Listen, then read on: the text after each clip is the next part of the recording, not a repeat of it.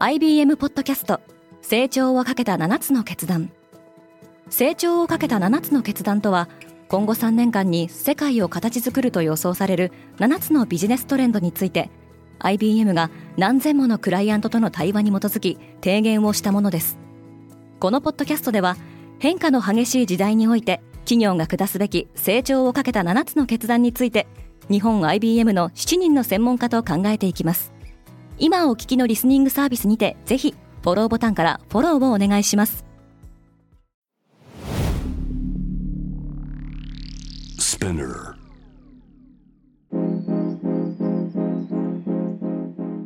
おはようございます。荻野かなです。3月6日月曜日。世界で今起きていること。中国では全人代が開幕。アメリカでは若者の肥満が止まりませんヨーロッパでは地球温暖化に影響する麻酔薬の使用中止が決定しました。このポッドキャスト「デイリー・ブリーフ」では世界で今まさに報じられた最新のニュースをいち早く声でお届けします。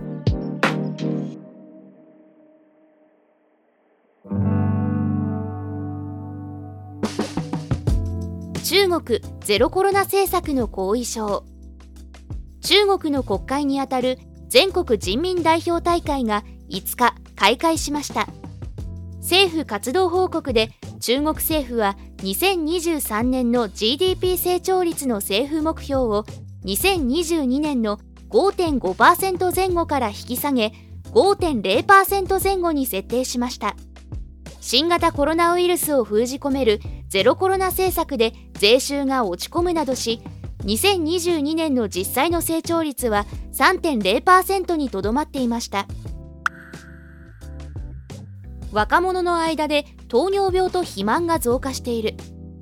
アメリカの20歳から44歳までの1万3000人を対象にした調査によると2020年までのおよそ10年間で肥満の割合は33%から41%へ。糖尿病の割合は3%から4%へ増加しました。特に黒人の若者は他のグループに比べて健康リスクが高く低所得で医療へのアクセスが悪いといった構造的な不平等が影響しているとみられます。スコットランドで麻酔ガスが禁止された。スコットランドは麻酔薬デスフルランの使用禁止に踏み切りました。デスフルランの環境負荷がその理由で当局の発表によるとデスフルランは二酸化炭素の2500倍もの地球温暖化係数を持つとされています。英国の病院でのデスフルランの使用はここ数年削減される傾向にありますがイングランドではスコットランドに続き2024年から同様の禁止令を導入するとしています。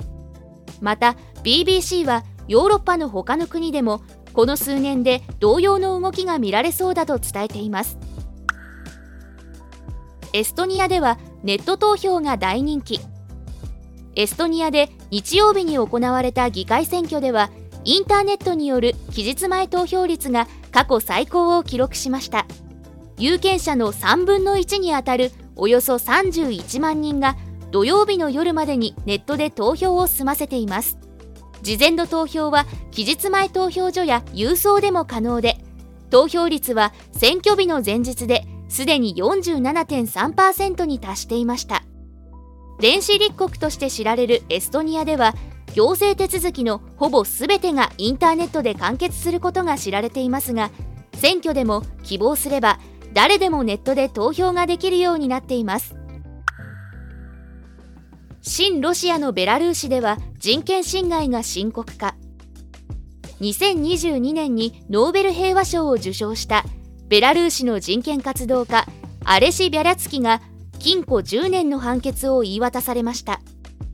ビャリャツキは2021年同国のルカシェンコ政権による人権侵害への抗議活動に対する資金提供などを罪に問われ刑務所に収監されていましたがその後起訴されていました。今世界で起きているニュースをいち早く受け取りたい方はデイリーブリーフをぜひ Spotify、Apple Podcast、Amazon Music などでフォローしてくださいね。荻野かなでした。今日も良い一日を